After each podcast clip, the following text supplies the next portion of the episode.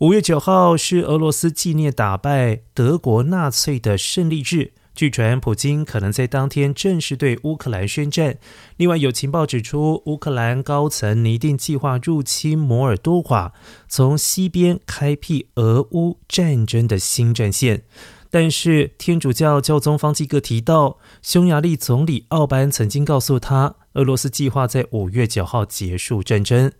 还有一名美国高阶官员表示，俄罗斯无法推翻基辅政府后，正在计划在五月中旬的某个时候举行假公投，借机吞并乌克兰东部两个地区，分别是顿内茨克以及卢甘斯克。